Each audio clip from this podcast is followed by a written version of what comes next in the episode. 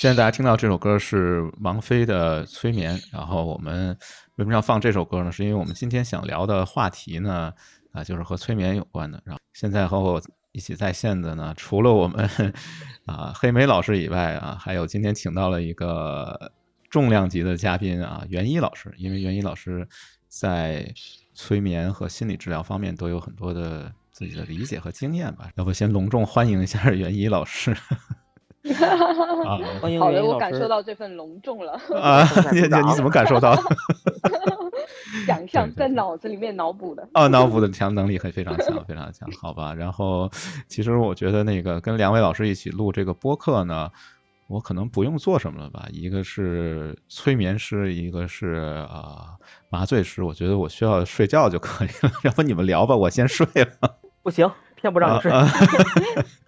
好吧，好吧。今天我们就是为什么要聊催眠这个话题？其实我自己觉得就是啊，是延续我们上一上几期吧，不是上一期，上几期的这个节目里面提到的，就是关于睡眠这个啊问题，就等于算是睡眠这个话题的一个番外篇吧。因为现在不是现在了，就是长久以来一个比较常见的一个误解，也嗯，可能也不算误解吧，就是一种。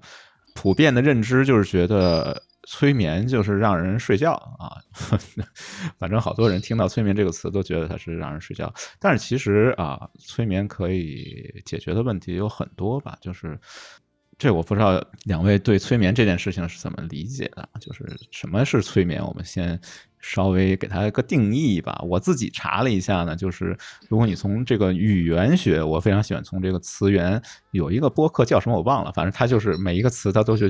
推导它这个原来的含义，从语言学上讲呢，这个催眠这个词，就英文里面这个词叫 hypnosis，它其实确实是有这个 sleep，就是有睡觉这个含义在里面的。所以呢，你把它翻译成催眠，或者你理解它跟睡觉有一定关联，其实也不完全是错误的。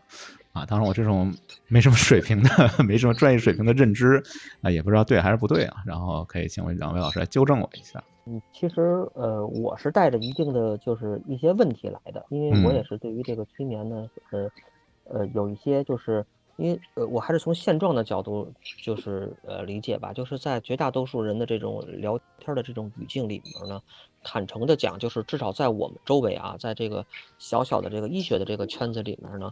好多人都是呈现一些相对的负面的一个理解。那总结起来呢，就是，呃，这么一句话，就是这个话不是我说的，是我忘了从哪哪哪个一篇新闻报道里摘的，就是大大众的普遍的概念呢，认为催眠术要么毫无用处，要么极其危险。所以呢，尽管我现在是坐在一个所谓的这个人体工程学的座椅上，但是其实我是，你就想象我是搬着一个小板凳来听袁一老师的讲课的。哎呀，袁一老师，我是这样的。可袁一老师可以开始了哦。原来袁一老师是会很危险的一些 有危险技能、掌握危险技能的人啊。对我我我觉得我特别理解刚刚黑莓讲的这个，我也很有感触哈。就是我们去看我们现在周围，其实大部分无论在什么场合啊，自己工作的圈子或者家里人或者一些平时朋友聚会，其实大众对于催眠还是比较容易陷入对啊这个词字面的理解，就以为是去催你入眠啊，这是一个就是一个在语义上比较表象的一个理解。然后另一方面呢，其实也有跟我们就是整个大众的传媒啊等等，比如说这种表演性质的催眠，嗯。啊，给到大家的一些印象，会留存在我们的记忆当中，就会觉得哇，催眠就是那种在舞舞台上面啊，然后身体变成钢板，哎对，就就一他会给大家就留下了很多在这一块的一个记忆的一个误解。那事实上呢，这里我我想，呃。从两个角度来分享一下我自己的一个理解哈。第一个呢，是我现在我个人理解的催眠的本质是什么？嗯，啊，我我理解的催眠的本质是让我们的意识跟我们的潜意识去连接。嗯嗯嗯，这是我现在对它的本质的理解。因为大部分时候哈，我们只活在意识的层面。对。就我们一天二十四小时，除了睡觉，其实很多时候我们的工作啊，我们的很多日常的活动。我们都是在意识层面去进行的。当然，像今天我我跟两位就是在这里，我们有这样一个录播课。其实，如果我们待会在聊着聊着的过程当中，我们进入到某一种心流状态，其实那个不是一个简单的在意识层面的对话，嗯嗯，它某种程度上我们在心流当中，其实很多时候我们是意识和潜意识在连接，我们会进入到某一种状态，嗯。啊，当然这里就先不扯远，所以这是第一个我想分享的关于本质，嗯。啊，它的本质是跟潜意识去连接，然后去重新定义我们的潜意识，嗯。啊，这是催眠，那。第二个呢，我想分享的，我想从脑神经科学，我们的脑波，哦，太高深了，我们头脑的脑波，啊啊，来来分享一下，因为这个的话可以呼应，哎，为什么大众会觉得老是把它想理解为是让我们睡觉？嗯，从某种程度上哈，确实是这样，也可以也 可以理解为我们在催眠的状态里，就当一个人进入到催眠的状态的时候，他其实从脑波的状态，其实他跟睡眠。啊，其实有类似的地方的，嗯，接近。因为，因为我们人在睡眠逐渐进入到睡睡眠的状态的时候，嗯，我们其实会从日常的这种贝塔波进入到阿尔法，嗯，阿尔法它就是一种非常放松的，然后当你身体也逐渐放松之后，你就会进入到西塔跟德尔塔波，嗯，西塔和德尔塔波为主导，它是一种浅度睡眠和深度睡眠，嗯，啊，那这就是为什么现在现代人不是很喜欢戴那种手环嘛？对啊，然后戴那个手环，你你自己也可以看到你自己 OK 昨昨晚那一觉啊，有多少小时是在 浅度啊，有多少小时在深度。那这是脑波上面我们可以看到我们睡觉，我们这个无意识睡觉的一个过程。嗯。而在我们做催眠的这个过程当中，其实当一个来访者他进入到那个用我们通常说的专业术语就是浅度恍惚、深度恍惚、中度恍惚。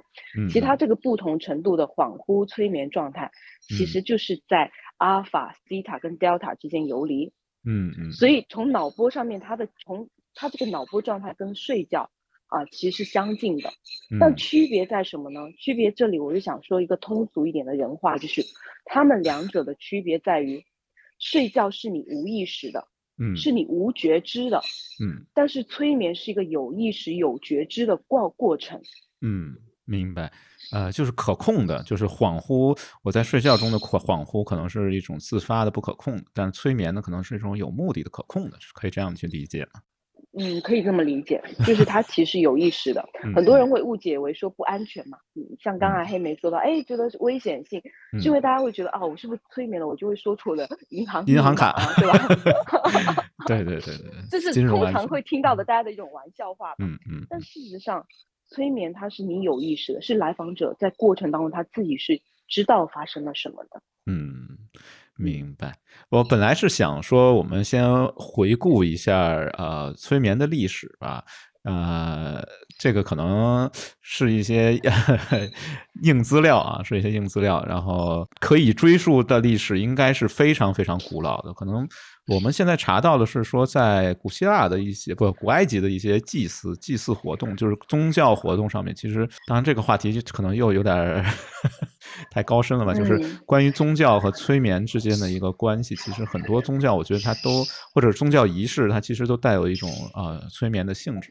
啊，这个不知道黑妹老师有没有什么想分享的一些历史典故？我看你做了好多功课，为了来上课，对，为了来上课做了好多功课，做了一些预习跟笔笔记。哎，是是是啊，就像那个呃，就像刚才吴米老师说的，广义的催眠呢，咱们可以追溯到四千多年前埃及的一个祭司啊，因霍蒂普在梦四当中的，相当于就像。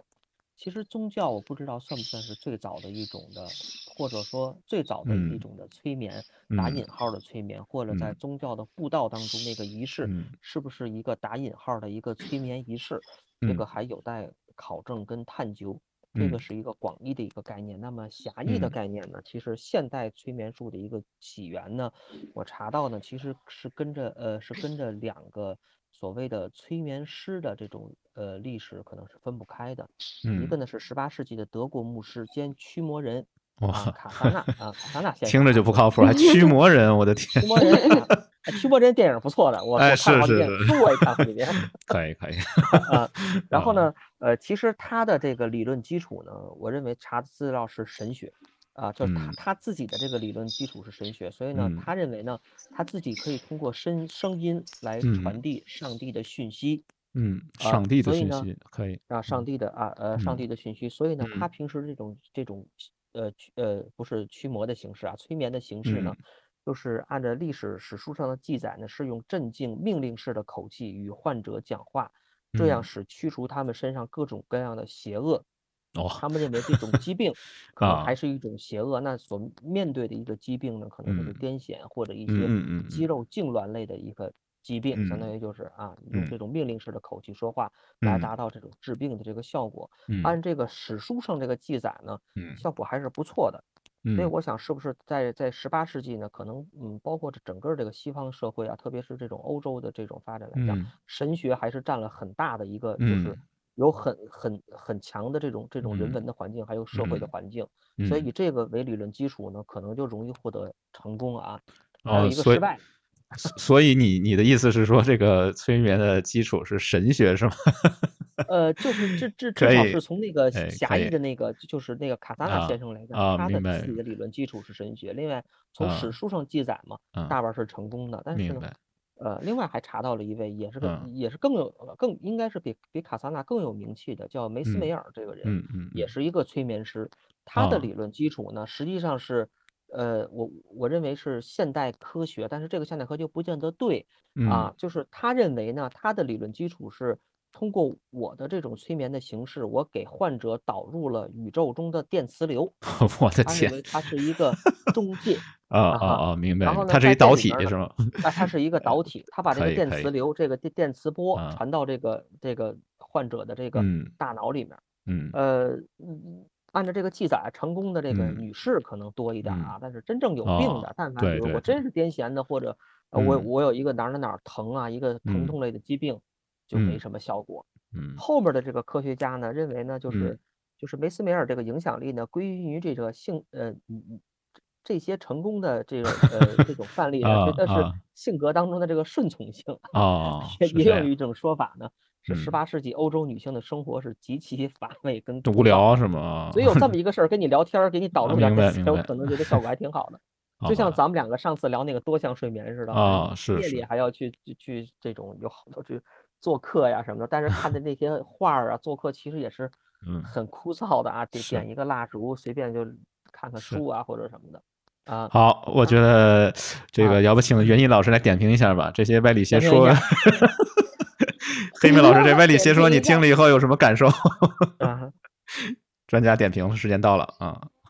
哎呀，对，那个我们先去掉专家这个名字哈，这样会让我今天 进入到一个比较放松和自我的状态下，在心流当中跟大家分享。好，没问题，没问题。嗯，对，其实嗯，我首先刚刚说到，就是我们去追溯到最远古的时代啊，这点其实我是有一些认同的，就是在于我们去看任何的一种形式，那种活动的仪式感。嗯，仪式感到底是什么？大家去感受一下。无论是现在像我们的这种，呃，求婚的这个仪式感呀，是吧？搞一堆的，对吧？搞一堆的这种氛围啊，然后去放个歌曲，啊，有有蛋糕，有鲜花，那也是催眠，其实求婚，大家可以理解为那个场合是典型在一个催眠的场域里面，是去让一个人 say yes。嗯嗯，对啊，是 OK，所以所有这里我想代替的这个有技巧可以分享吗？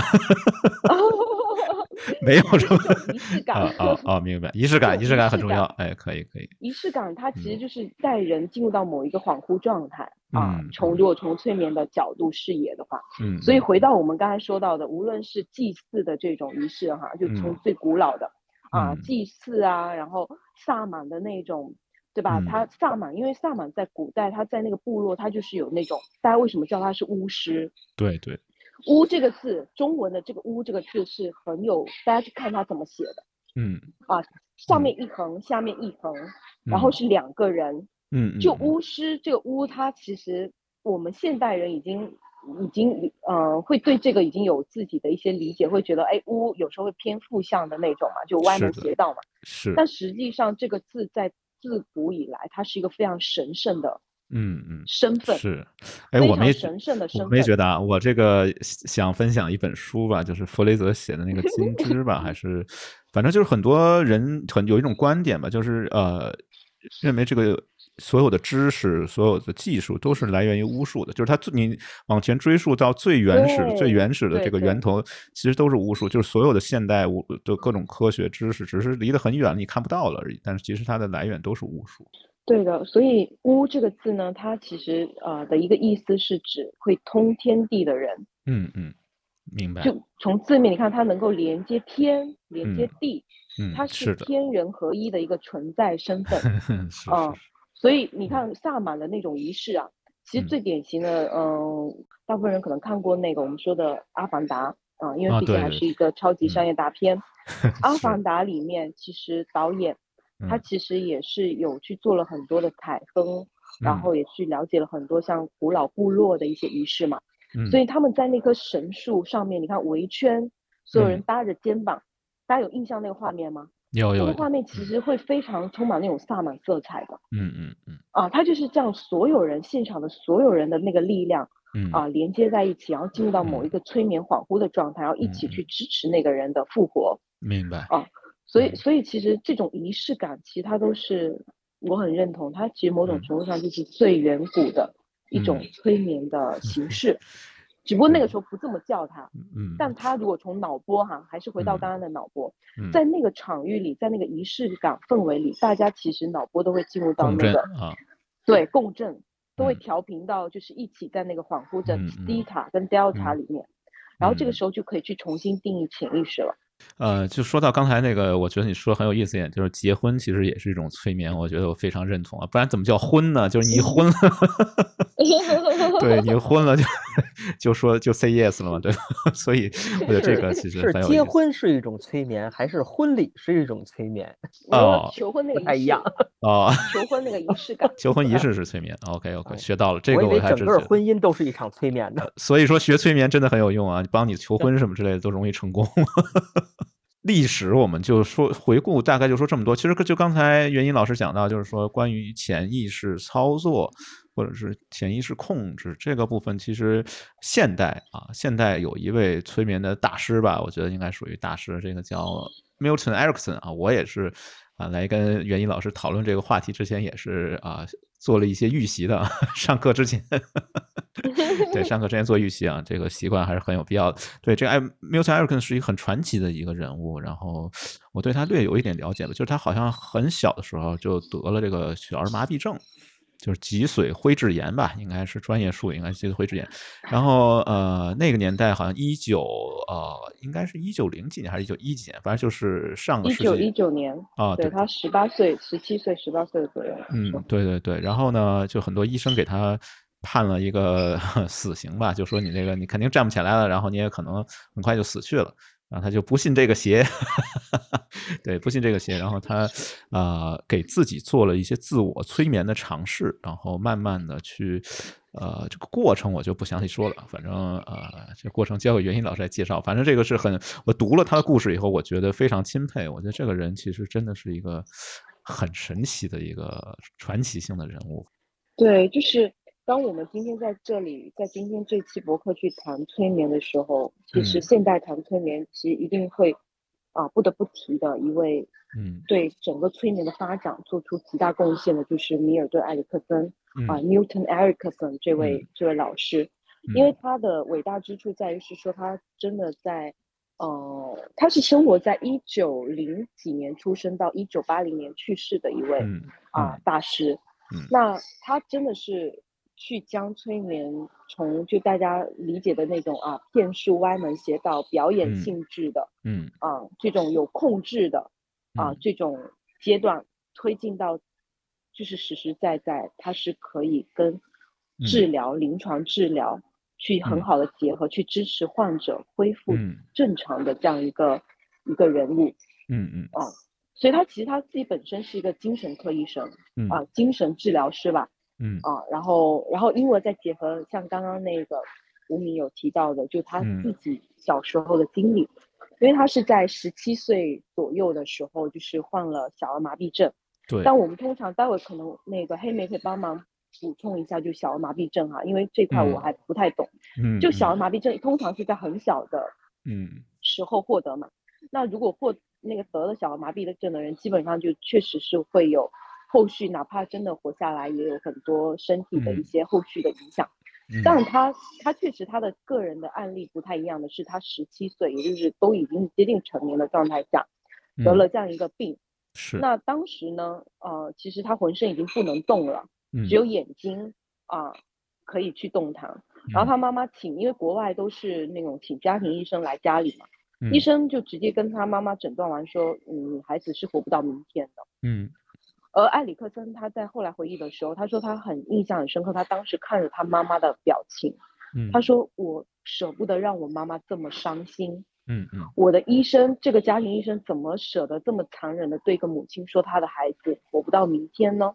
嗯，所以他心里面给他自己做了一个催眠，是我要让医生的这句话不得实现。嗯，明白。嗯，对，所以其实他是有一个很强的信念，这个信念也可以理解为他自己已经深深植入他的潜意识，就是我要让这个事情不发生，我要活到明天，我要活到明天，我要证明给你看，我可以活到明天。嗯，所以他有这样一个信念，而第二天的时候，他确实依旧活着。嗯，然后这个时候，他妈妈再请来医生，医生看到，哎，对，还活着，而且精神其实并没有比昨天差。但是呢，医生依旧很残忍的对他妈妈说，嗯，哪怕你孩子后面能够活下 来，嗯，他会终身瘫痪。啊，这是什么医生啊？这个医患沟通感觉这课不及格呀。啊，这 communication 这课感觉没通过呀。对对对，你你看，像黑妹也在，就是要医患，其实现在医患的这种沟通其实是很讲沟通技巧的。是的，是的。因为医患的沟通这个场景就是典型的催眠场景哈。对。用我现在的视角，就他能不能给患者植入一个正向的催眠，是还是他是给病患植入负向的催眠，这很重要。黑莓老师，你有什么想回应的吗？就是 关于这个。呃。就是在就是在平就是在平时的这个诊疗过程中呢，你经常跟别人说你你啊你，就是给我们最大的就是困惑，就是面对疾病的时候，是有的病是我们认识不到的，就像比方说，呃前年呀还是什么时候，那个就是那个那个冠状病毒刚刚在中国肆虐的时候，在武汉刚开始可能没有大夫认识到这是一种什么病，或者来讲呢，另外一种情况呢是。嗯，这个病我们能认识到，但是我们可能没有什么手段去治愈它。嗯，其实很多病可能都是这样，比如高血压，我我我们不管是原发性的、继发性的，我们可能都有这样对这个病能有一个清晰的一个认识。嗯，但是这种治疗性的手段，比特别是这种原发性的，就是没有什么病导致的。什么叫继发性的？比如说肾上腺上有个肿物，那你可能把它拿掉了，这个。这个继发性的血压就下降了，这个病就好了。但是来讲呢，像原发性的，就是咱们最常见的高血压，甚至比如咱们这个年龄段或者咱们的爸爸妈妈这种得的这种血压病，你只能去终身的服药，你很难去通过一种避重就轻啊，避重就轻啊。人家问的问题是说，你们医生会不会啊，经常跟别人说一些很丧的话，什么什么你活不到明天了吧，什么什么？呃，丧的话是这样，我我 觉得就是基于对这个病的理解。啊，其实我认为就是就是呃，这个埃里克森这个大夫来讲，他可能对这个当时这个小儿麻痹症的这个理解啊，不是说他理解的不到，是现在可能也才对这个病来讲，可是逐步逐步的认清楚。嗯，就是他为什么就是这个孩子来讲是这样，因为脊髓灰质炎，我现学现卖啊。刚才我大概那个那检索的，它可是分成几个类型的。哦，一个呢是隐匿感染的，可能都不知道，你得了你也不知道你就好了。嗯，还有一种呢就是。顿挫型的，就是像一个感冒一样，一到两周像一个感冒一样。还有一种叫非瘫痪型的脊髓灰质炎，这个可能第三种可能就比较重的了。我估计啊，我理解，可能这个孩子得的就是这个病，他可能在有一段时间之内会有这个四肢的这种僵硬感呀，什么这些东西。嗯嗯。但是在一段时间之内，他能自己康复。嗯，因为脊髓灰质炎，我们认为是这种脊脊髓灰质炎病毒嘛，它是一种粪口传播的病毒，寄存在了这个脊脊髓这个灰质还有神经系统。嗯，最重的一种就是瘫痪型的。嗯嗯，瘫痪型的，甚至来讲，就像可以，它只可以使这个呼吸机瘫痪，甚至这要呼吸他人要。不能喘气儿，可能就死了，甚至这是一个死亡类的疾病。咱们也看到了大量的这种脊髓灰质炎的这种有后遗症的这样的患者。对对，就是走不了路啊，是瘫痪型的。所以我理解呢，可能他他嗯他没有理解成这个这个这个嗯，就是他对这个疾病的分类的这个理解可能还稍微的欠缺一点。哦。但是他说的这样的话呢，他可能认为他是这种瘫痪型的。嗯。那确实是，那可能要没有什么手段的话，你可能就以后就站不起来了，甚至终身瘫痪。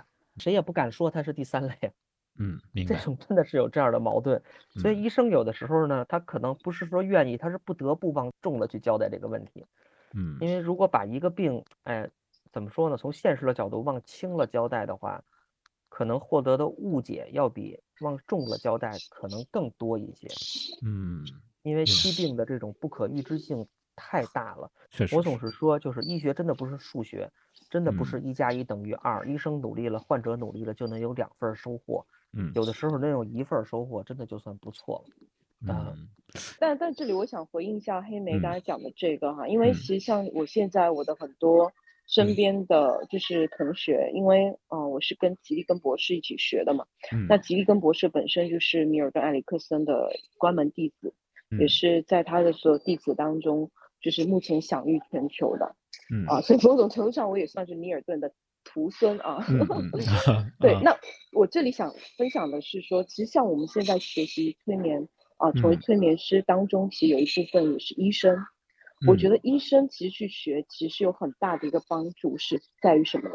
就就就拿刚才说的这个医患沟通的这个场景，嗯，因为医患沟通这个场景里面，我们医生的语言，我们到底在传传递什么样的信息？嗯，其实这是一个典型的催眠的场合，因为我们刚刚最初的时候，其实在谈对催眠的理解和定义嘛，其实催眠一点都不神秘，听众们。一点都不神秘，它是在你的生活、工作当中无时无刻都存在着的。对，而它最它最显性的一个表现就是，你你每天在你无意识的环境里面，你都在无意识的听，反复重复的听着某一些什么样的语言，那个已经会无意识成为你的一个催眠。嗯，举个例子，我举个例子，比如说，比如说哈，打比方，嗯，如果一个家庭场域里面，他的父母。经常无意识的对孩子说：“哇，你好没用啊！这个这道题这么简单你都不会。”然后洗个碗不小心摔了摔了碗，就哎你怎么那么用没用？洗个碗你都不会，都要摔烂碗。就当这句你怎么那么没用重复对孩子无意识说多了，这个孩子的潜意识里面，他长大了他就是不自信的，他就觉得自己是没用的，没有价值的。我我帮不了人，我无法支持他人，无法提供给这个社会价值。明白。就是在我现在很多个案里面，你会发现，当他的那种无力感、不自信，但在催眠状态里面去探索过，他会有就是小时候的这样一些话语、画面、场景出现，都是一种催眠植入。嗯，我觉得你说这个日常就是使用催眠，其实我有的时候，因为我对这个东西稍微有点了解，我是经常用的啊，就是 这个我经常用这个所谓叫什么观念植入这个技术来影响我周围的人。比如说，别人让我看一个代码，我就先大吼一声：“哎呀，你这个代码写的太好了！”就不管是真的假的吧，反正就你反复重复这样的话语，我觉得对这个代码质量，哎，不知道有没有这个，我感觉可以做个实验啊，看看是不是真的 bug 变少了。以前一百行一个 bug。那可能三百行再有一个吧。嗯嗯，对对，就是有用的。我跟你说，这个从 NLP，如果未来我们有机会去担，我担心今天发散太多啊。嗯。从 NLP 的研究来说，你你的这个第一句反应其实是很很棒的，你这个方式。对。因为比如说啊，从接收方来说，从接收方来说，他会首先放松下来，他至少那个防御和紧张他会放松下来。人在放松的时候，他再去做事情，他会减少错误率的。嗯，出现的，但你想想，他如果神经身体都很紧张，哇，对吧？那个组长来了，哇，隔壁组又来看我代码，好紧张，又 bug，他很紧绷的状态下，他只会越出错误会越来越多。嗯嗯，所以这个学一点催眠，其实对提高编程的质量还是。很有帮助的，就我觉得程序员同学们也应该好好学习一下。啊，就关于刚才你说的这个医学生一定要学习催眠，这个其实在有的国家已经是一个现实情况了。就是据我了解，在德国，你要学牙医的话，你基本上是不可能不是强制，但至少被建议说你要学若干个课时的催眠课程啊。特别是儿童牙医的话，如果你要是没有催眠的培训的话，好像是。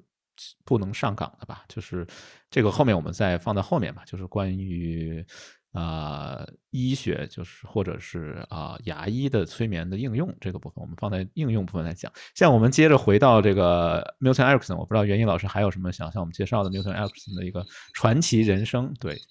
对对对，我们回来了，重新回到 米尔顿·埃里克森这个点。啊，所以刚刚就是当他第二天依旧活着，然后医生还是说：“哎呀，哎，但哪怕活着，你儿子后面也是瘫痪。”嗯，同样的，埃里克森他后来回忆的时候，他说他那个时候心里面就有一个很坚定的信念。嗯，他说：“我一定要活下去，嗯，我要证明给这些医生看，我可以好好活着。”嗯嗯，啊，他因为他嗯，就是看到他妈妈的那个伤心的表情，其实反而会更激发他内在那个去活下去的那个动力和意愿嘛。那后来的话呢，神奇的事情确实就是发生了。嗯，当然这个过程其实不是说一下子的，嗯，他其实是后来确实躺在就是我们说床上啊，有那么很长的一个时间几年，然后他是每天反复去，大家可以想象一下，就是全身不能动弹，只有眼睛能动的时候是什么样一个状态？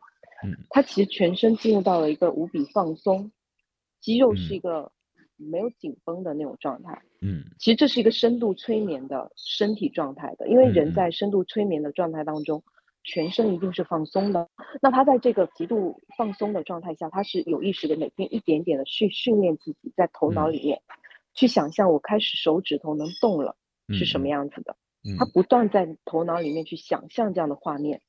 比如说练习想象，在头脑里面想象他手指头可以动了，嗯，然后到逐渐逐渐扩展到身体更大的肌肉群，嗯，可以开始动弹起来，嗯，然后他开始能坐起来、站起来等等。这个其实经历过程，我觉得要省略千千万万字，啊，嗯嗯，就是他不断在头脑里面先去想象，嗯，然后去看到那样的画面，去体验到这样子的感觉，嗯，然后后来他真的事实上也是，就是能够像正常人这样生活着，并且成为了。催眠大师，嗯嗯。哦，对，那其实这段经历，我觉得本身我们说所有人生经历的发生，它都不是偶然，它可能就是这样一个契机在唤醒米尔顿的人生使命。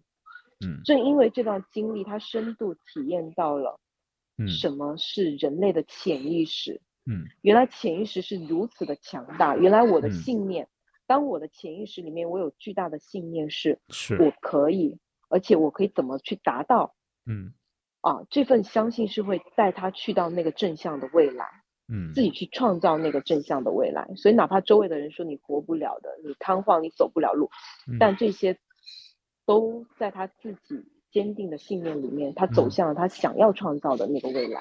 我觉得这个其实 以前也有很多的呃类似的其实案例，就比如说像鲁迅先生。啊，鲁迅先生其实 也是一个身体上啊有很多问题，比如他肺有很大的啊问题。然后有个日本医生曾经给鲁迅先生检查过，检查以后都惊了，说你这样的人居然还能活着，还能啊写作，就很很奇怪。其实我就觉得这个潜意识吧和精神力量对身体的改变，其实还是有挺多我们不太理解的部分吧。哎，我不知道作为一个医生，你 黑梅老师，你听完这个故事。什么有什么感慨啊？有什么想法？哎，就是作作为一个医生呢，可能总是陷入一些悲观的情绪，或者来讲，呃，啊，医生都很悲观吗？至少是不是那么嗯乐观吧？至少就比如说，我还是回到这个这个埃里克森这这个这个例子上来，我觉得就是呃。可能很无聊啊，讲的东西，但是那没关系，没关系，我还是要非就比如说这个小，同样还是这个小儿麻痹，我觉得人们对于这个疾病的认知，首先就是比如说他得了这个小儿麻痹，他可能从得的一瞬间，可能就决定了他是什么类型。嗯，假如说他是一个非瘫痪型的脊髓灰质炎，那埃里克森的这些这些的这些所作所为呢，我认为姑且可以称之为他是一个有拥有正能量的病人。嗯嗯，它可能会缩短这个疾病的时间，包括这种行为也是非常值得提倡的。嗯，但是如果他得了这个小儿麻痹，他本身就是一个重症的瘫痪型的小儿麻痹。嗯，比如说他的那些医生没有判断错，跟他说的，他可能第二天可能就是永就可能就永远站不起来啊，甚至来讲是死亡。他是一个瘫痪型的，如果他通过。自我的这种催眠的得到这种呃，通过这种自我的推呃这种催眠，嗯，转变成了非瘫痪型的，嗯，我在我自己心里这种表浅的认为，我认为这是催眠的医学价值，嗯嗯嗯，明白。但是如果说他本来得的就不是这个瘫痪型的，他就是一个非瘫痪型的，他就要度过这么一个有瘫痪的这么一个过程的话，嗯嗯。我姑且的把它称为有正能量的病人，当然这也是值得提倡的。明白，你的意思就是说，呃，要看他现在我们不清楚的一点是说他到底得的是什么类型的小儿麻痹？对，是什么类？而且，但是这个东西他也没法判断，因为还没有到达一个技术手段。所以我觉得这种隔阂呢，可能也是这种，比如说这种催眠师或者催眠医学家或者这种嗯最传统的像我这样的临床大夫的这种的意识的差距，我觉得就在这儿，就是到底是催眠的作用，还是它就不是这个，它就不是这个病。嗯嗯嗯嗯，对我感受到了，对那个黑莓的这种严谨性哈。嗯对，然后我这里可以感受到了压力吗？嗯，我 刚刚没有这样一面哈。对，可以可以。对我这里想跟大家再分享一个那个米尔顿后来晚年的一个故事，就也是他的真实的情况，就是他后来在六十岁左右，还是具体年纪我忘记了，就是他后来复发了，就是浑身其实你像又到了一个比较大的年纪，然后其实每天他都其实是在很深的肌肉的疼痛当中醒过来。嗯。哦，所以他到后来其实是每天他自己要做深度的自我催眠，嗯。啊，然后才去开启一天的生活和工作的。嗯，所以这里可能也跟我们今天本来这个这一期播客，我们后面不也会谈到，就是催眠跟怎么去缓解一些疼痛啊，是的，是的，结合一些医疗的方式去，其实这里也是有一个共通性的。所以我还想表达的是。对，就是催眠。我觉得人的潜意识，人类的潜意识是无比强大的。嗯。但就我现在周围对，呃，大部分大家的感受，我觉得人们还很多时候不知道怎么去把自己这个无限的资料、怎么开发它，这个无限的资源去用起来。对。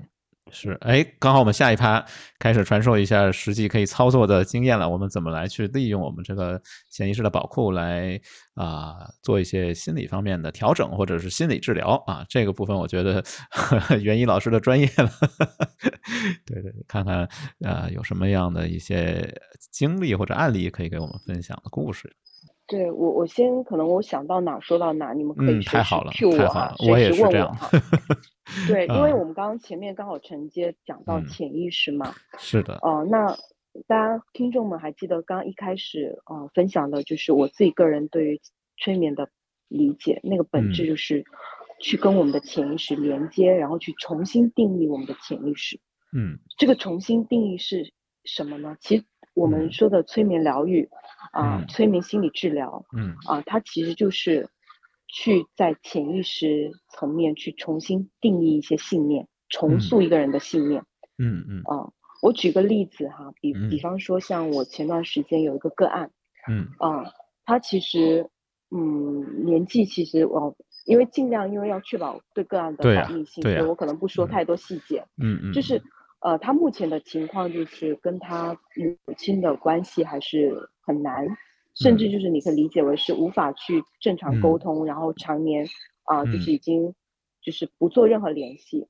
嗯啊，明白。那那在这种情况下，他当时其实他心里面还是有个愿望，他不知道为什么，嗯嗯，就是每次当他也想打电话过去啊的时候，他就觉得有一股力量把他扯回来。他无法去打这个电话去问候母亲近况啊等等，嗯，然后要么真的是见了面，家庭剧见了面，就是几句话就会吵起来和闹矛盾啊，嗯，那后来在我们在支持他的这个催眠过程当中，当他进入到那个催眠状态里，他会有一些他出来的画面，他看到了小时候的自己，他有一个情况是他小时候，呃，其实大部分时间是他外婆带大的。然后他出来了一个画面，是很小的时候的自己，他外婆指着对他说：“嗯，你妈妈不要你的，哦，他就生了你而已。”当然哈，就在这个状态下，他催眠状态下出来了这个画面。那整个催眠疗愈最后是在一个转化当中去结束的。这个转化是，他跟他外婆有了一个很好的沟通，嗯，啊，然后重新去在那个画面里面跟他妈妈去在了一在一起。嗯嗯，就这是他在催眠当中体验到的画面和真正身体也好，内在也好，他都有的一个真正实时的体验。我很难去描述哈，就是因为成年人的所有认知的刷新，其实很多时候不是在头脑上面去看文字去讲道理，而是他能体验到。是啊，那他体验到，因为画面的细节我不说，因为还是有一些保密性。嗯，理解。就是。但这里面我又想去拆解一下这个个案的点是什么，就是一个小孩子，嗯。啊，特别是零到七岁以前，其实他的脑波状态是处于西塔跟德尔塔波为主导，为什么说小孩是天生的学习家？因为他是百分之百全然去接收他周围的所有信息。是的，我们不用刻意去告诉他啊，那个 OK 粤语里面这句话是 主语是什么，宾语是什么等等。就人有一套机制，他自然会去接收信息之后，他会去拆解，然后去储存、去分析。嗯，就这一套，我觉得现在可能从脑神经科学都搞不明白，嗯，这过程到底发生了什么。嗯，但是人就是有这么神奇。而在七岁以前，你想想，他外婆是他的主要看护人。嗯，所以外婆对他的态度怎么样，对他来说直接关乎他的安全性的。嗯，而人有一个本能是要保护我活下去，我的安全。嗯，而当外婆对他这么说，他其实会无意识要去附和他的外婆。是是啊，因为他当他去反对他的外婆的时候，他可能安全性可能会获得受到挑战，获得反驳，获得挑战，对吧？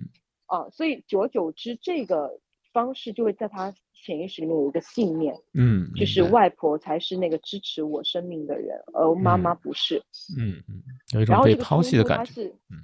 这个冲突它是无意识在那里的，嗯，然后伴随到他现在成年到等等等等，所以就回到回到刚刚讲的，就是很多时候，你想想，如果这个来访者他没有进入到那个催眠的状态，他只在头脑里面去想为什么，嗯，明白，是很难知道为什么的，因为我们头脑记不住那么多信息，但是我们的身体。嗯，我们的潜意识永远不会忘记。对对对，这个我就想起我可能有一个更极端的一个例子可以分享吧。这个是也是现在我们国家武汉大学吧一个心理治疗师他讲的一个案例，我印象非常深刻。当然他这个他当时讲的并不是催眠相关，他讲的是叫什么 trauma，就是创伤。当然这可能有点比呃，可能稍微有点争议，我就说 还说一下吧，是在应该是。八九十年代的农村吧，就是农村当时的观念里面就觉得啊，比较重男轻女。到什么程度呢？就有的家庭可能很极端，呃，他已经有一个女孩了，然后呢，这个小女孩大概四五岁的时候，然后她的母亲又怀孕了，然后又生了个小女孩，然后这个小女孩呢，呃，家里就觉得我已经有个女孩，再要个女孩也没什么用。然后他怎么办呢？他就把这个新出生的女婴呃扔到一个那个水桶里边，把她淹死了。嗯，然后这个五岁的小女孩就目睹了这样的一个过程。然后在她三十多岁的时候，就反复出现，比如说失眠呀，比如说一些啊心理方面的一些症状和疾病吧。然后他也不知道为什么，嗯，就去找这个武汉大学这位心理治疗师啊，然后。经过了也是去做了一些催眠方面的一些尝试，然后就突然把这个画面，就是他目睹过这个他的那个等于应该算他的妹妹吧，他妹妹被溺死啊，就是被淹死这样的一个画面，他就回忆起来，然后就终于发现自己的创伤原来是在五岁的时候形成的，然后花了很长的精力来去，就像袁一老师说做做转化呀，做一些。治疗来去处理这个创伤的这个部分吧。有些创伤可能你已经没有印象，但是你的潜意识还把它记录的特别清楚。这个随时会给你造成一些症状，或者是通过身体也好，通过精神也好，都有可能。这可能是每个人都有的，但是每个人可能没有那么极端。就是当然，这可能 聊的有点儿。太沉重了吧？我们换一个稍微轻松一点的，就是我还知道一些催眠的一些有意思的一些应用吧。就比如说在那个考试紧张啊，好多人 一到考试的时候就特别紧张，然后呢，有人就觉得，哎，我认识一个会做催眠的，给我处理一下吧，来帮我缓解一下考试紧张，我考试就不紧张了。哎，我录播课特别紧张，怎么办？对，然后呢，他就用了一些呃方式吧，就是啊，给他建立一个观念之间的一个连接，就比如说我。握住一个水瓶啊，握住一瓶水，握住一瓶可乐啊，我就不紧张了。然后他把这个件事情和呃放松给它连接在一起。我一旦考试的时候，我只要握住一个一瓶可乐，我就放松了啊。然后经过了很多次吧，反正这个催眠师花了很大精力给他植入这个观念，然后让他建立这样的一个联系。我只要握住可乐，我就放松；握住可乐，我就放松。结果忽然发现高考不让带可乐，对。对，然后那个人也很无奈，对，还还是很紧张，所以呃，可能在这些日常生活当中吧，我们也可以用催眠来去帮我们解决一些啊很实际的问题。催眠治疗其实它无非就是呼应一下刚刚那个吴米讲的这个这个考试的这种例子哈，就是我们看到一个事情，我们现在在我们的生活当中，我们遇到一个人啊，或者看到一件事情，遇到了一个什么样的事儿，就我们对任何的人事物，我们到底是怎么个联想？嗯，联想，我们到底会联想到什么？然后我们怎么会去？我们怎么定义这个事儿？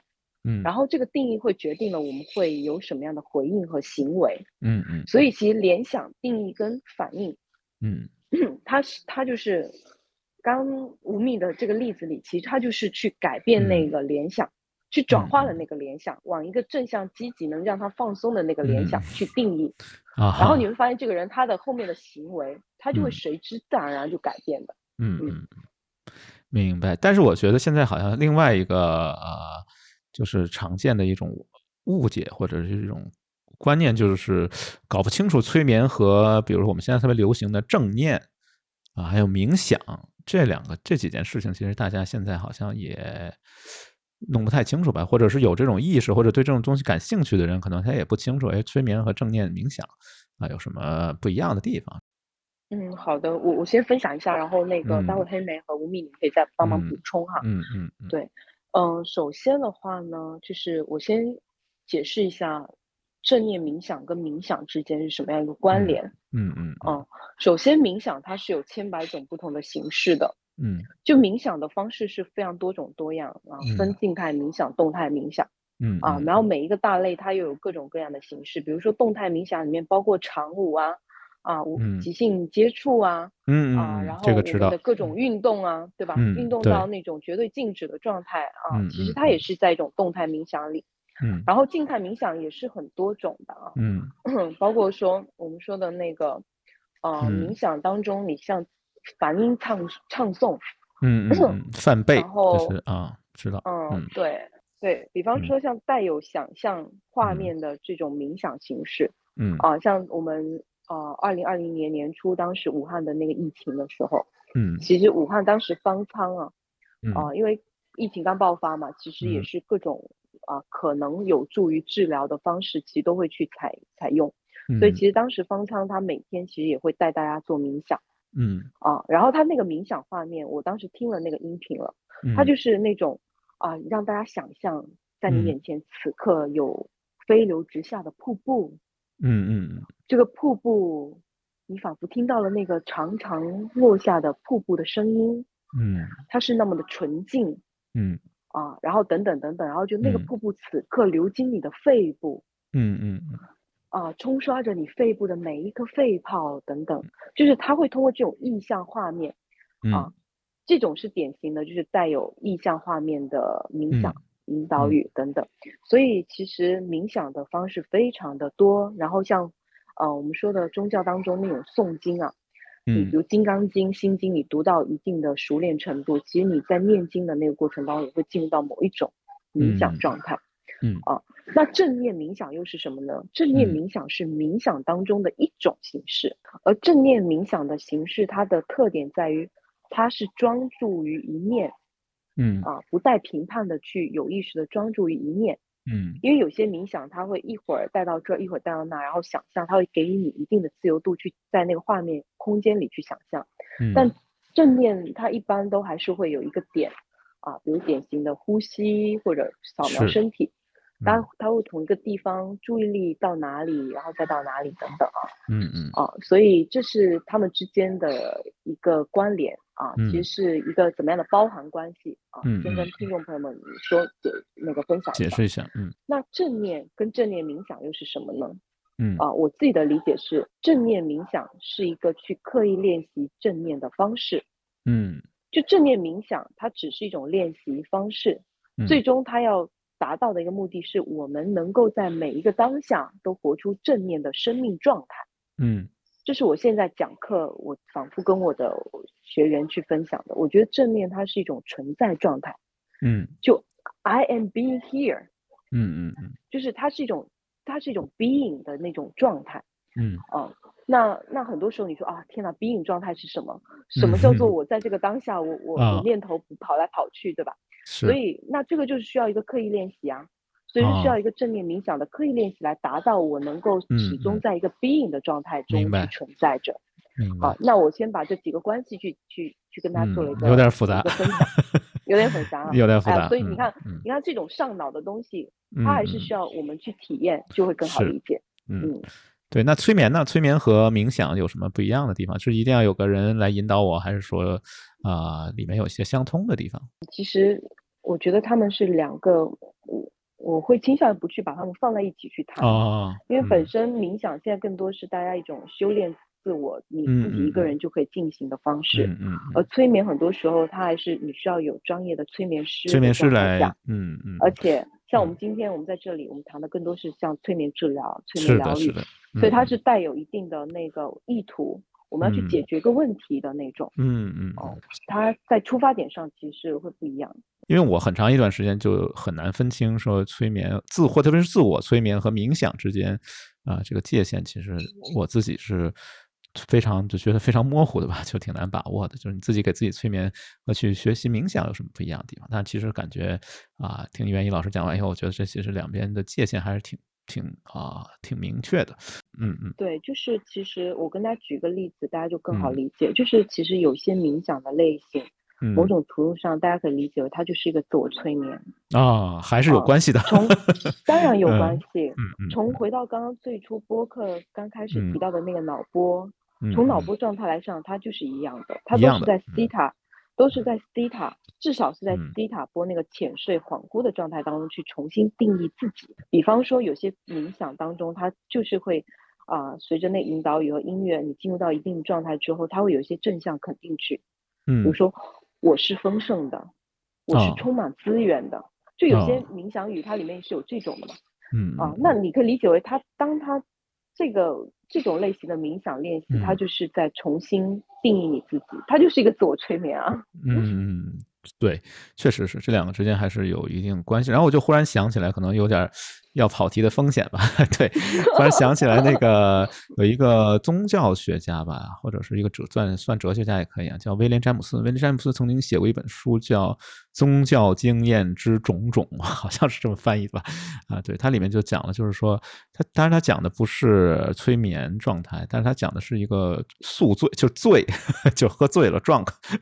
对，他说人在喝醉的这个状态下是非常容易接受，就非常开放。在清醒的状态下，你可能更倾向于说不啊，说 no 啊，拒绝。对，但是你在醉的这个状态下呢，其实更开放，更容易说呃 yes。所以我就在想，你说的这个恍惚，其实它是一个可能是一个更开放的一种人的一个存在的状态。那这个跟那个威廉詹姆斯的这个说法好像有有一点联系吧。另外，我觉得想起那个尼采也讲过一个，他说人的最好状态就两种。一种是梦啊，就是做梦的状态，dreaming 啊；一种是梦，一种就是醉啊，就是这个 drunk。对，那觉得这两种状态是人醉，就梦与醉，就是他，比如说《悲剧诞生》，比如说尼采很多作品里面都在讲这件事情。其实我觉得梦和醉，其实它就像啊一种催眠的一个，对。当然这个可能扯远了，就是。这个哲学问题放在后面再说吧。呃，好像黑妹老师好长时间没发言了。但我一直听着呢，我我 我以为你睡着了呢。没有没有没有，呃，我在想，就是无论是就是催催眠还是这些呃像冥想啊正念啊，我嗯，就是能不能就是再个体化一点？就比方说，我回到那个武汉方舱那个例子，袁一老师刚才讲的那个例子，实际上来讲，在我们的一一些医学报道里面，呃，我们也是都听过。后来呢，我我们医生呢，但是就把就把这一段来讲，在医生和护士这个群体来讲，一模一样的话，我们就当成了一个段子，就是他他他是为什么？其实真真的是这样。当时方舱，呃，我我不知道是请请的是中中科院心理所的还是哪哪个老师，就像袁一老师说的那样，你要想象一个瀑布，瀑布在冲刷着你的肺，把一些脏东西给你洗刷过去。我想在绝大部分人。他可能觉得真的是有很好的效果。他在这种冥想的激活了自己潜意识以后，这种比较，因为方舱医院住的都是很轻症的患者嘛，对吧？嗯嗯啊，但是如果这个特定的患者又是这种代入感比较强的人，比如说我是一个代入感比较强的人，但我又是一个专业的医生的话，他可能会有相反的效果。比方说，我举个例子，比方说我在想瀑布进入我的肺泡，我想的是，那我就不能 淹死了，不能养河了。我下一步就不能演合了，我可能从方舱医院我要转到定点医院了。所以我，所以我想这种这这这种催眠最好还是个体化一点。其实我是想问袁一老师一个问题：嗯，催眠是不是一对一的？这种一对多的，能不叫叫一个好的催眠治疗？能通用化吗？Generalization 啊，对，能不能通通用化？特别好，这这个问题特别好，而且刚刚黑莓在。抛出这个问题的前一秒，我就接收到这个问题了。对，就是关于一对一跟那个团体催眠。其实团体催眠它只是一个普适性，比如说，呃，像我们现在有些呃催眠老师会去给一些特殊的职业群体去做团催的放松，嗯啊，然后呃去做团团催的这种正向积极的一些更多的信念的植入。啊，因为对某些职业群体那种长期高压紧绷，它是很容易出现身体的一些问题的。对啊，所以这种团体催眠，它就是能达到最基础的啊这样的一些效果。那真正真正一对一的催眠，为什么收费那么高？你看，像我现在一对一的催眠啊，特别贵，是都去不起 啊，专门服务有钱人的是吧？你你要你要知 道，就是因为每一个个体，像你刚才说到的呃方舱的这种例子。嗯，因为每一个人用 NLP 的呃的语言来说，就是我们的后设程序不一样，每一个人的那个内在模式不同。嗯，有的人他真的就是你你说啊，瀑布冲刷到肺泡，他就想到淹死，他的那个联想定义，对对吧？他那个联想定义反应跟大部分人或者呃周围的人不一样，这个很正常。所以一对一催眠的价值在于，催眠师会充分去感知到当下的这份流动。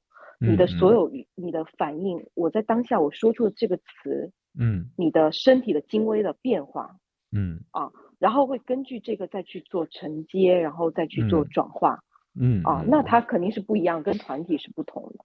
对，所以我觉得这个可能还是我理解啊，可能还是因人而异的吧，就是并不是所有人都能。被同样一个引导语来催眠，其实所以选择适合的引导语其实还是挺有难度。但我就是关于你们讲的这个呃疫情这件事情，其实我也听过一个，就是就是。国内一个研究所吧，就是一个埃埃里克森啊研究所，他们也做了一个公益性的一个啊比较通用的，他们面向的不是方舱医院里的患者，面向的是穿着隔离防护服的这些医护人员的一个啊催眠的这样引导语。然后我也听了，我觉得他其实还是挺有这种。就是个体化或者是针对性的，就像黑莓老师提到这种，他给你讲的好多那种里面的内容，就是什么啊，你要想象你的这个防护衣是在保护你什么，他们就像一个你穿的盔甲一样，就可以把那些啊病毒之类的这些对你有害的东西。啊，就是帮你防护到你身体之外，不会让他们感染你，反正就是给你带来很多的安全感。你要跟你的这个防护衣之间建立一种联系吧，因为他们长时间穿这个防护衣其实是很痛苦的一件事情，非常闷啊，然后也没法呼吸啊，啊，很经常出汗啊，所以所以他们就做了这么一个呃催眠的一个放松的一个尝试。对，如果是团催的话呢，他会更讲究所有语言的引导，它是尽可能能多中性就多中性。多普适就多普适，嗯，比方说举个细节例子哈，比如说像啊胸部跟胸腔，嗯嗯，啊，那用胸腔肯定比胸部好，因为胸。部有的人就会往往那个 性别那块去联想，对吧？嗯，所以比如说像刚才说那，嗯。呃某一些身体放松的团催，嗯，它就是你要用胸腔这样的词语。词语就更中性，越中性越好。嗯，所以这个词语其实是很有意思的一个事情。最近我们啊，我们这个圈子啊，互联网圈子里面最火的这个元宇宙啊，好多人可能叫元宇宙，其实并不是啊。你要研究一下这个原文，原文里面它用的是 metaverse。Metaverse 什么意思呢？就 Meta 呢是希腊文啊，就是一个介词，在什么什么之后啊，好多人把它翻译成元啊，就是元一老师一个元字，可能要用希腊文说就是 Meta。对，然后 Verse，Verse 不是宇宙的意思啊，这个不对的。Verse 的意思就是词语，就是就是圣经的一节啊，也叫一个 Verse。所以这个 Metaverse 你要直译的话，应该是元语言。就是，其实你如果读过他那个雪崩那个小说里，他也讲到，就是他认为语言是可以控制人，是可以创造奇迹的。对，就是你要是信仰上帝的话呢，那上帝怎么创造世界？就是通过 verse，就是通过言语，通过词语来创造世界。稍微跑一下题啊，然后我们把它拉回来吧。就是 对，所以袁一老师刚才提到的这个词语和语言的选择和人对这些词语的反应啊，是很有意思一个。这个太深了，我就。不详细说了。我们还是回到这个催眠和催眠治疗这件事情。其实呃，就是在医学方面也有也有挺多，刚才也提到，就是比如我们在牙医在医学领域里面，其实也很多应用啊。嗯，其实我是在这个准备这期播客的时候。把我自己催眠了一下，我自己之前对于这种催眠的这种医学的这种呃作用来讲，可能我坦率的讲，我可能是不不是太信的。但是来讲呢，我自己查了很多资料，包括刚才听袁毅老师说了以后呢，呃，我是有一个就是接受到认可的这么一个过程的。我自己查了一我我我自己查的资料呢，是一九五一年的时候，这是一个个案报道，相当于就是一个例子，一个个案报道。然后呢，在那个英国医学周刊上发表的一篇论文，有一个十六岁男孩得的病叫先天性鱼鳞癣样综红皮病，光是一个外观上的一个一个比比较痛苦啊，呃，相当于它这个外观上要是呃覆盖着很多这个密集型的黑色的这个角质层，而且这个角质层呢还会侵侵犯这个表皮的这个神经，也会到。嗯，患者呢会很疼。另外来讲呢，如果合并感染呢，可能会有这种流脓的这么一个现象啊。这个病当时也没有什么特别好的一个办法，因为这种皮肤科的这这这种的治疗呢，当在这个当年来讲，可能还没有特别好的办法。结果这个孩子呢就呃非常的痛苦。嗯。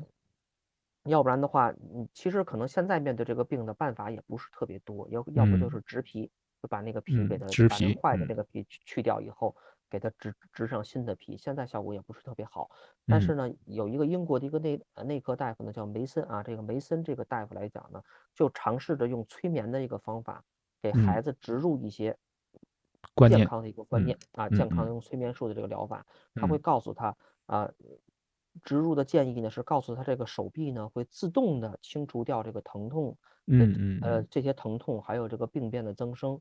嗯，不断的植植入以后呢，大概来讲到了一一周以后，孩子这个手手臂的这个这个鳞屑就真的就开始剥落了，嗯嗯，而且下面是健康的皮皮肤，嗯，下一步呢就开始治疗他的右臂，然后就开。始是腿部，最后是躯干，嗯。啊，然后来讲这个呃等到了治疗的效果以后呢，呃效果是。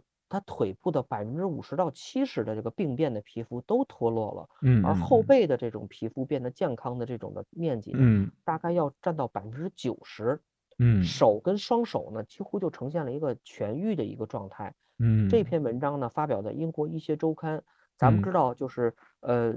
可能如果咱们要是对这个医学历史感兴趣的话，觉得可能是十九世纪啊，甚至是十八世纪啊，有的文章都是很离奇的，甚至来讲很可笑的。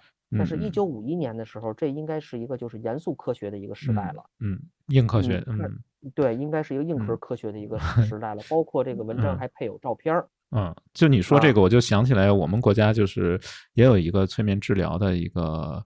一位专家，我忘了是哪位老师了，好像叫名字记不清了，要不也不说名字了。对，啊，这位老师呢，有一天啊，就是突然烫伤了啊，就是 反正是被热水还是什么东西烫伤了，然后就特别激动，对，特别激动。他说那个说你看我被烫伤了，我现在终于可以用我自己来做一个那个病例的一个案例，呃，怎么来用催眠来去不是治疗啊，是催眠来去帮助我去。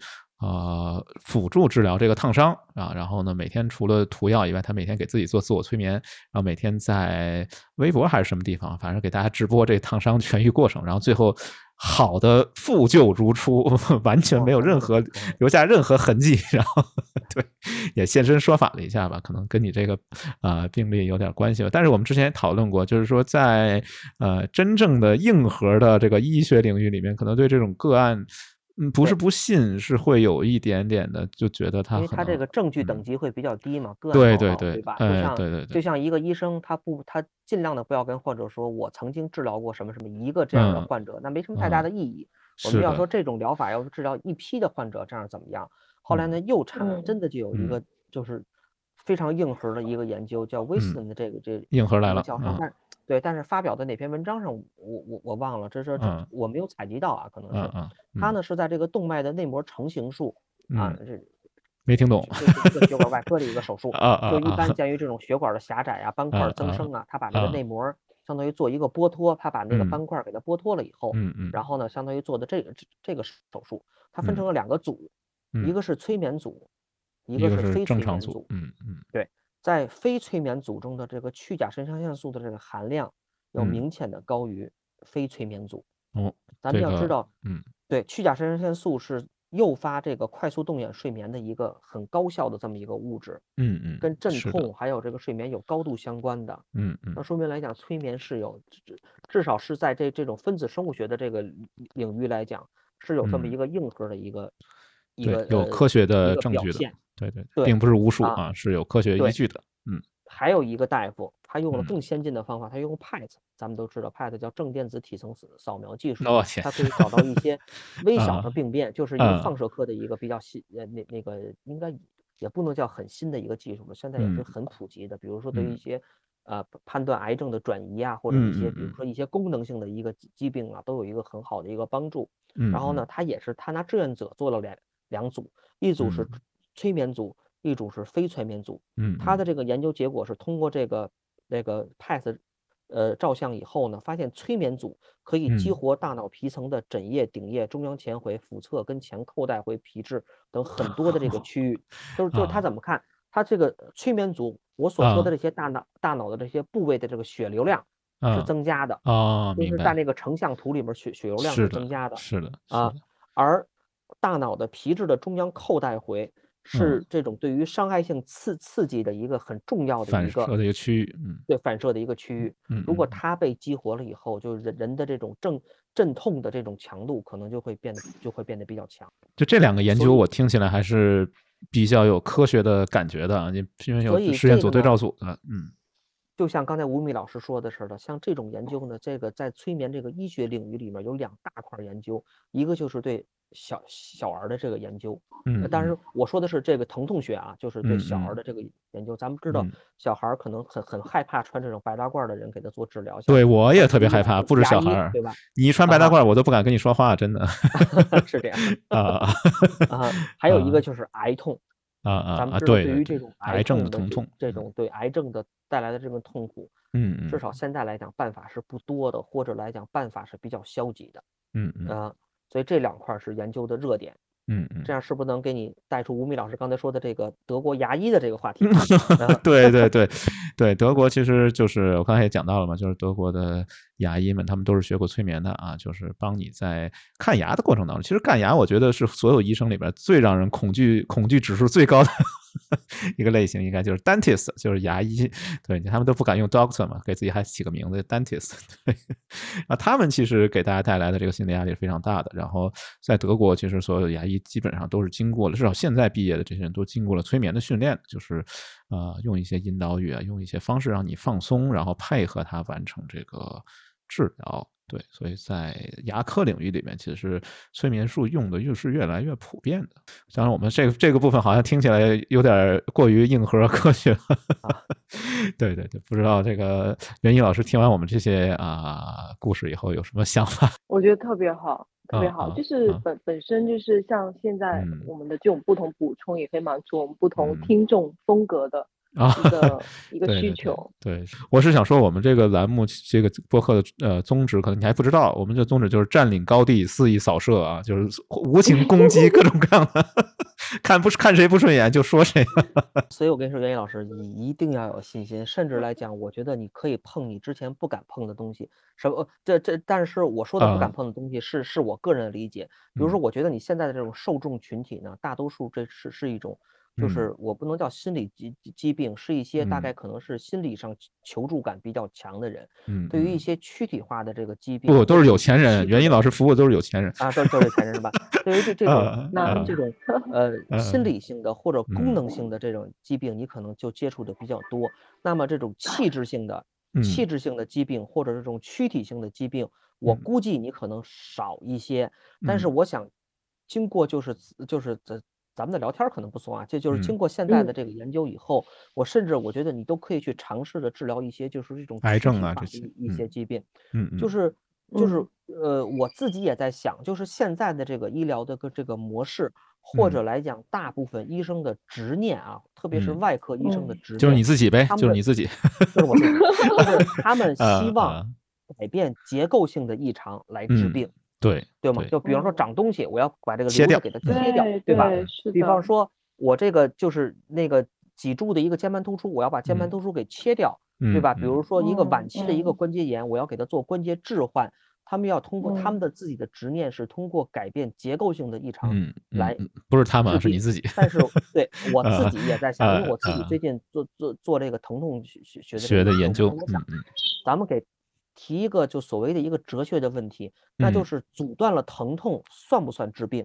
在里面我说的这些病啊是没有功能影响的蜕变类的疾病，比方说就是关节炎，我没有什么功能影响，我唯一的影响就是疼，嗯。那我阻断了这个疼痛，算不算给他治好了病？但是在现有的这种治疗体体系当中，是要给他做一个关节置换，或者比如做关节镜的冲洗，通过改变结构来给他治病的。那么，呃，我自己的想法是，那阻断了疼痛叫不叫给他治病？那阻断疼痛的方法有很多。呃，之前呢，在一九三这个三二年的时候，也是一个大夫叫呃 Dearborn 这个大夫来讲，他记录了。这么一个马戏团的这么一个人啊，这个马戏团的这个人呢，叫人体针垫这个人的名字叫 呃啊叫吉布森，这么一个患者，他是在马戏团干嘛呀？他让这个观众啊让让扎针扎针，可以，他不疼啊啊，但是。实际上这个人来讲，他最后呢，他就是那个已经被诊断了，其实他是比较有那么一个很少数的一个病啊，就是对这个疼痛就没有感知，没有感觉了，缺少这个疼痛的这个呃这个受体，就是这种无痛症啊。那后来呢？其实也是做了很多的这个研究嘛。咱们知道，去年的这个诺贝尔奖，就是这个就是这个生理学跟医学的这个诺贝尔奖，颁给了两个人。这两个大这这两个科学家呢，其实做的就是这方面的研究。他就发现了这个疼痛跟这个温度觉的这个受体，还有压力感受器的这个受体，嗯嗯，就是的一个定位，还有一个定性的这么一个研究。嗯嗯嗯，啊，然后呢？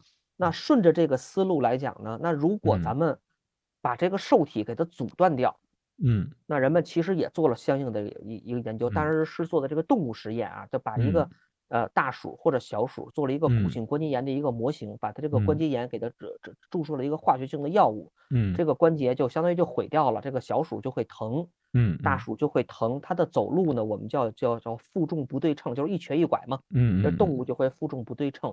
嗯，其实这就模拟了，就是人类咱们上岁数，比如咱们的父父母这辈的这种啊腿疼啊，老百姓讲骨质增生啊、骨刺啊这么一个模型。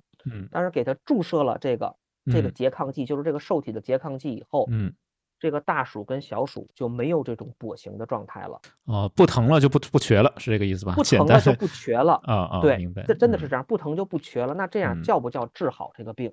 那咱们再有一个。再有一个就推断，那你通过这个受体的拮抗剂来完成了这个阻断疼痛的作用，催眠肯定可以止疼。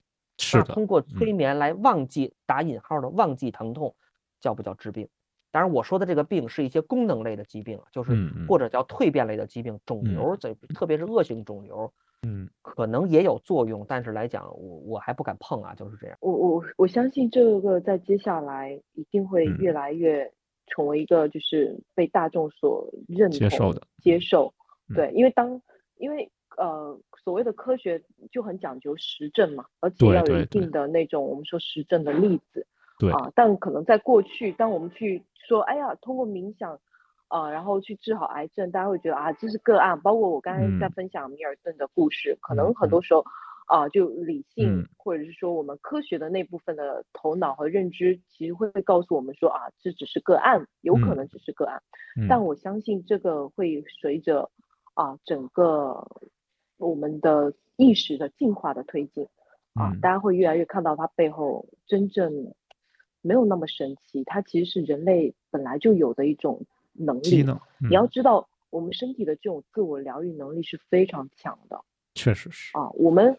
我们都不知道，在我们睡觉、深度睡眠、放松的过程当中，我们的身体，我支持我们去做了多少多少我们根本现在可能科学都不知道的事情。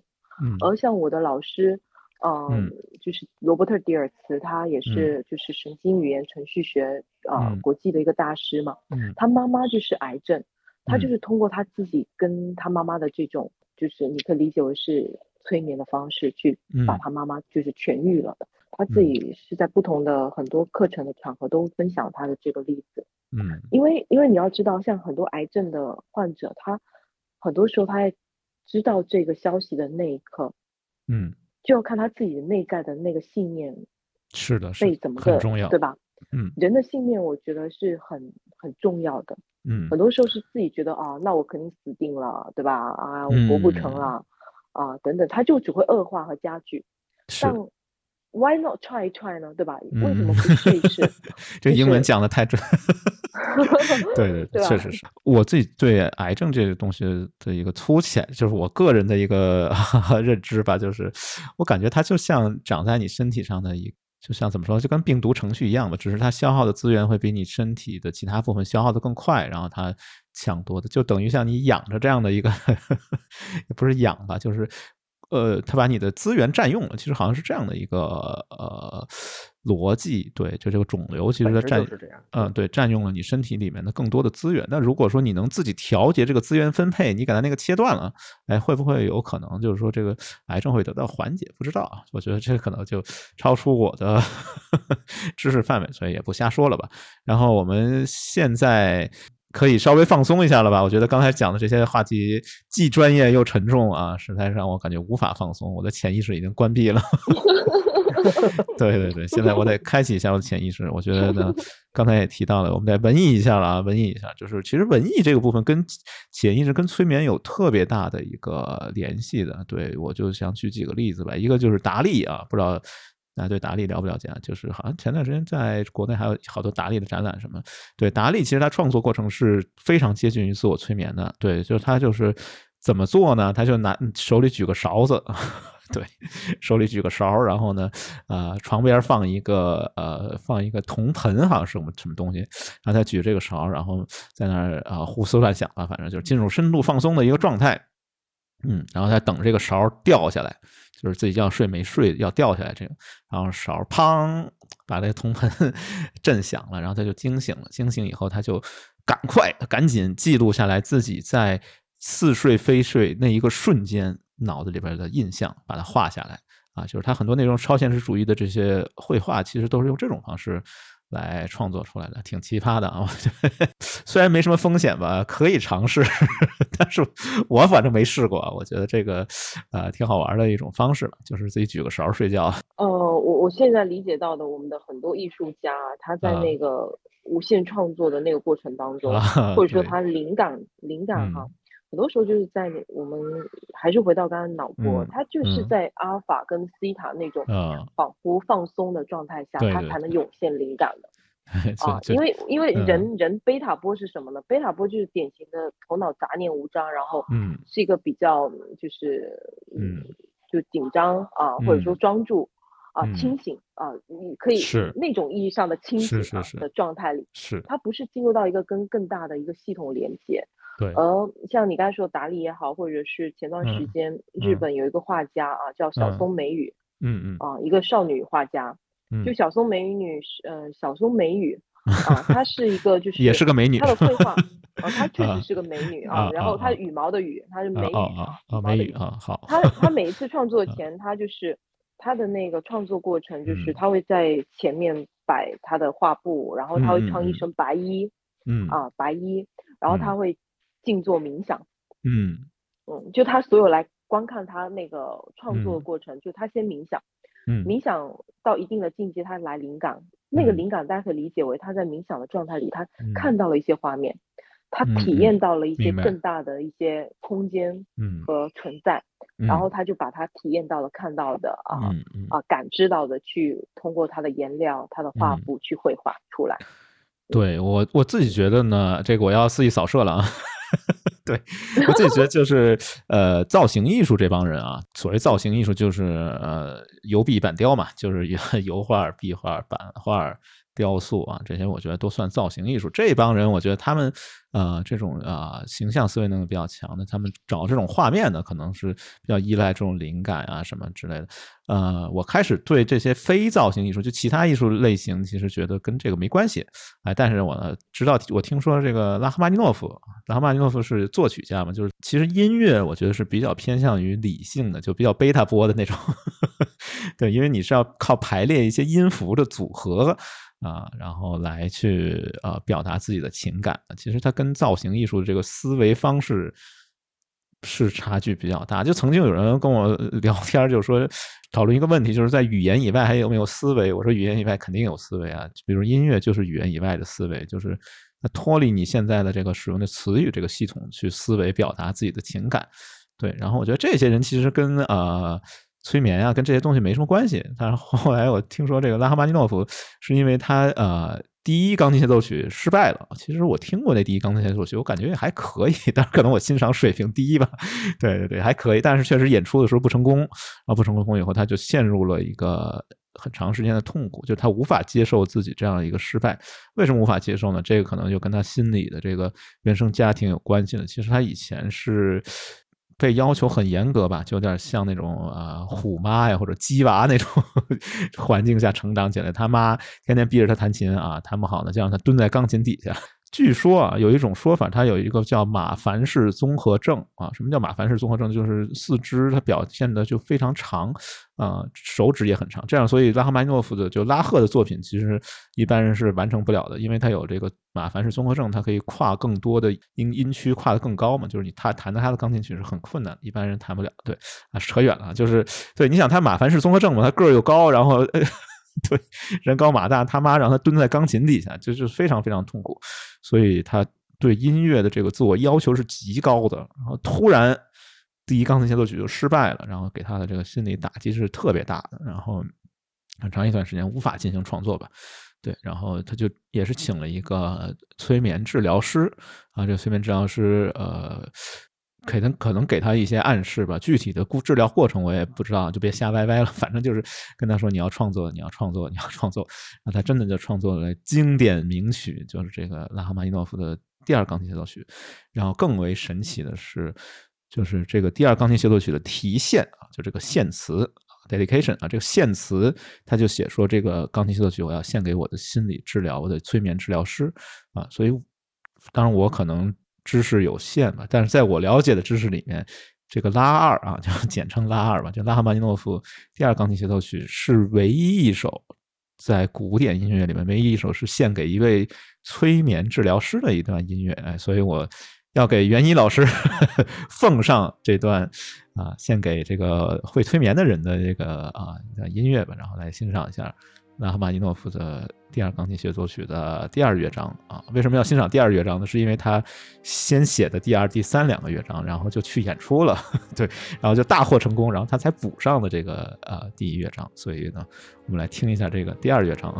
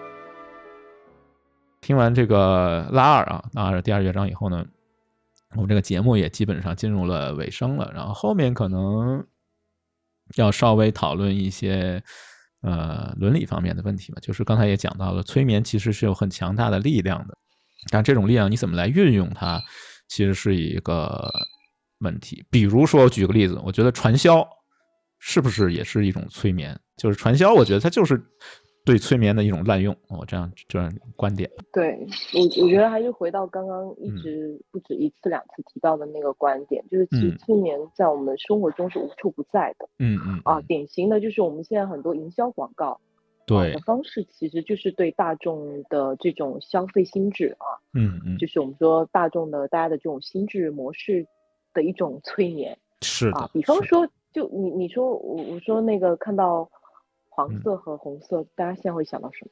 嗯，很多人就刚会想到那个麦当劳的 logo 啦，然后或者是我们的 是吗？我们的番茄炒蛋呐，啊啊，anyway，但是就是包括什么送礼只送什么金啊，啊，对对对对，是是是，因为因为潜意识它，我们今天可能不去讲这部分哈，但潜意识它有一个特点是，嗯。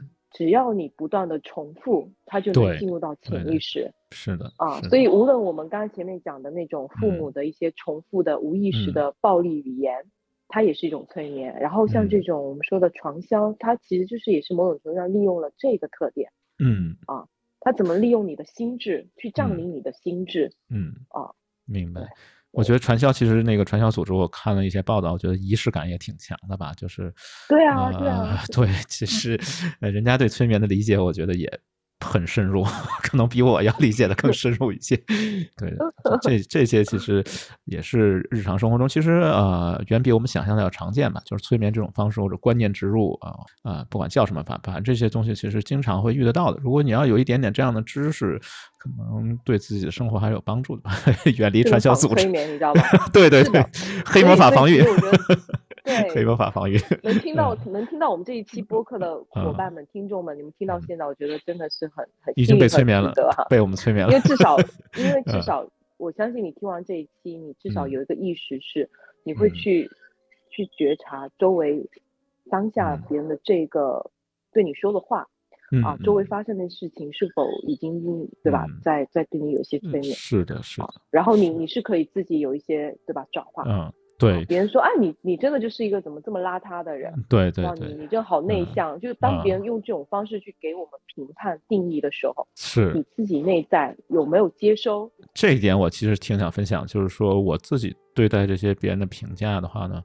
嗯，我始终相信，就是其实你还是有选择，的吧？就你可以选择接受，你也可以选择不接受，啊，这个权利你还是拥有的。比如他说他说你很邋遢，然后你可以。当然，像我这种 可能性格不太好的人，我这个遵从旧约圣经的原则，你骂我一句，我骂你七句啊，这也是一种选择啊。就是你说我邋遢，我找七个贬义词来形容你，比七倍报偿，我觉得也也也 OK 的。但是有些人可能他会觉得，哎呀，我是是是很难，就会啊陷入一种自我怀疑啊或者怎么样。但是我觉得你你怀疑一下自己也没问题，但是你要呃知道，就是你是有选择的，这点特别重要。我可以接受你给我的这个意见。比如说，那黑莓老师经常说我经常攻击别人啊，我可以反思一下自己，我是不是愿意，是不是经常攻击别人？对，反思一下自己。但我也可以选择不接受，继续攻击黑莓老师，我觉得也没有问题。就这些选择，你是很就很重要一点，就是你要相信自己有选择。我觉得这点我特别想分享。就不管谁给你催眠，不管谁想给你植入一些观念，你还始终要坚信一点，就是我始终坚信，就是我是有自由意志的人啊，你。人的特点就是有自由意志，就是我可以选择接受这个东西，我也可以选择你骂我一句，我骂你七句啊，这种也是可可可能也可以啊，可能也可以，当然可能当时就有劲了，对，就有劲了。但你也挺痛快的，我觉得你对反击回去了也是一种选择啊，也没问题，选择有很多，肯定不止一种。对我非常同意这一点，就是我们一定要始终看见自己每一个当下，我们都有重新选择的权利。是的，是的，这点我觉得特别重要，也也非常好。还是要想问袁一老师一个问题，那个呃呃，那个前一阵我跟我们呃科里一个护士聊天，他是真正的接受过这种催眠治疗的人，但是他所他所呃他所面临的问题呢，他就是失眠啊，他他就是失眠。但是呢，他不是想在就是这个就是这个催眠师的这个这个呃工作环境里睡一觉，他是想通过这个催眠治疗来改善他在家里的这个睡觉的这个这种状态吧。他跟我讲的话，他的一个真实的感受来讲，其实他跟那个催眠师是很好的朋友，嗯，他们还。经常一块逛街呀、逛环球影城啊什么的。但是呢，他自己认为就是他当躺在他那个工作室的时候，不由自主的就会有一种不信任感，他就会觉得我不知道是他内里就是人们这种一个普通的这种受众，他害怕说出什么不想让催眠师知道的东西啊，还是本身有这种先天的一个恐惧，所以呢，他跟我自己说的来讲，就是他认为跟自己的培养的跟那个自己的催眠师培养这种信任感真的是挺难的。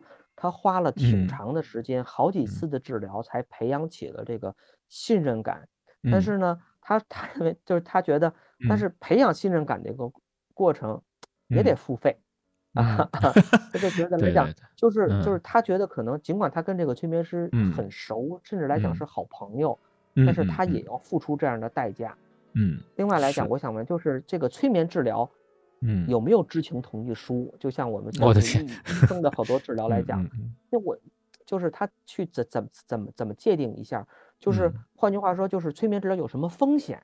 嗯就是袁毅老师能能不能说一下？就是我最不好的结局是什么？明白？是没用，还是来讲有真的不好的风险？比如说，咱们一般老百姓或者这种这种非专业领域理解的，然后就走火入魔了，会不会这样？嗯嗯嗯嗯。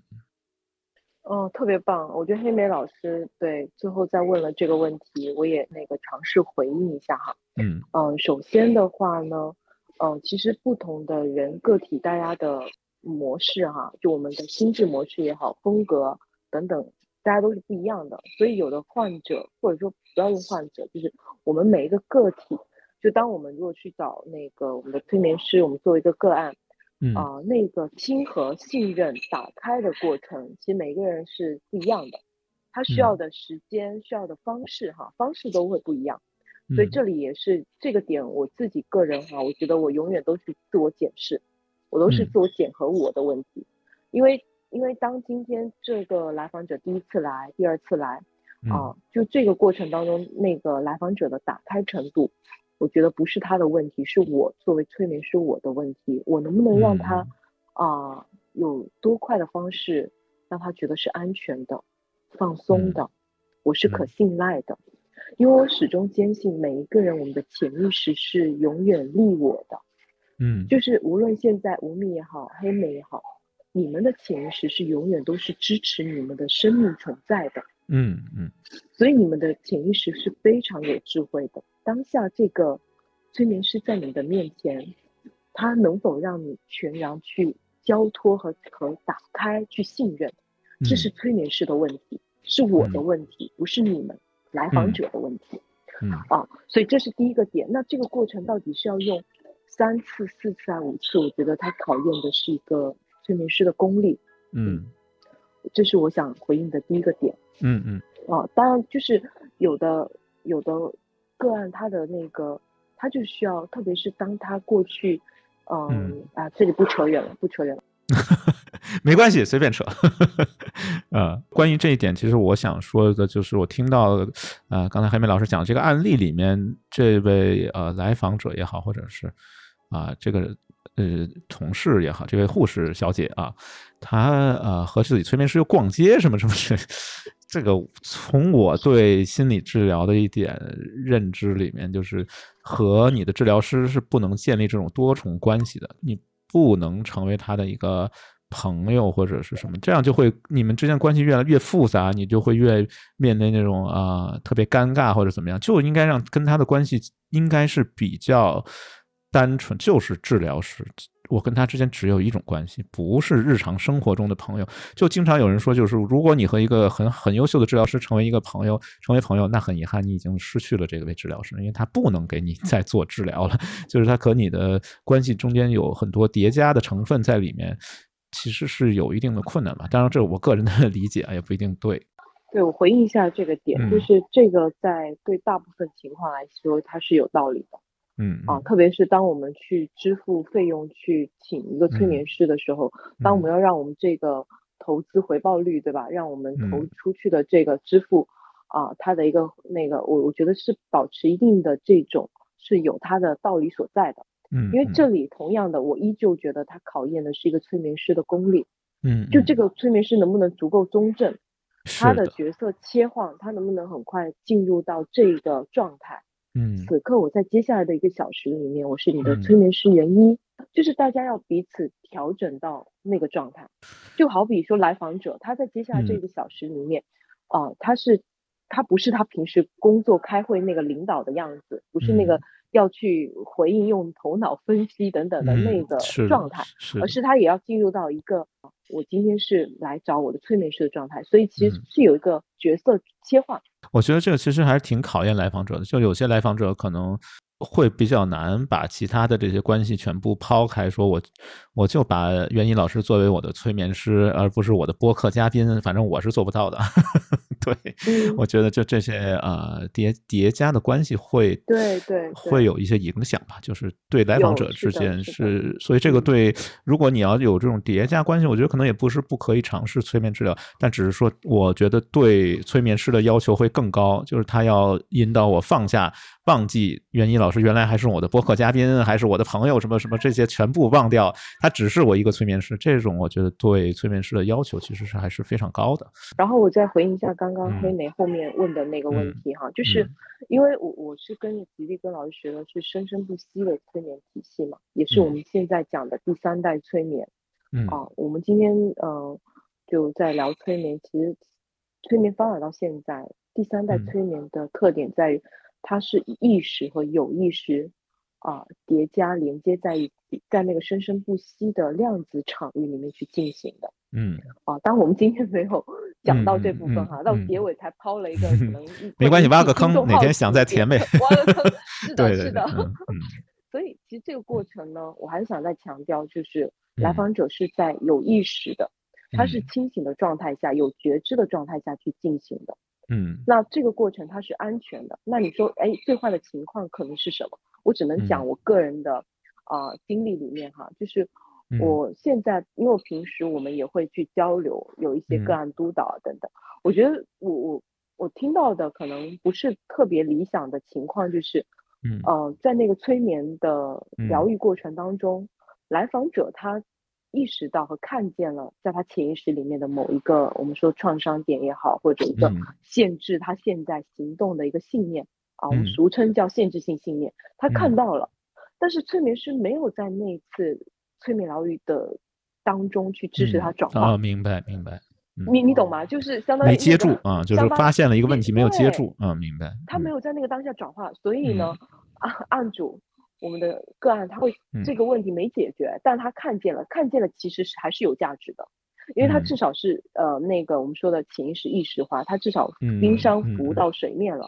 嗯。但你要知道，所有的经历，我们说所有的痛苦、挑战、困难，它都能转化资转转化成资源。资源。这是我现在是的。我我现在学的这个体系，我在进行的一个我们的底层的假设，所有都可以为我所用，它都是资源。是的。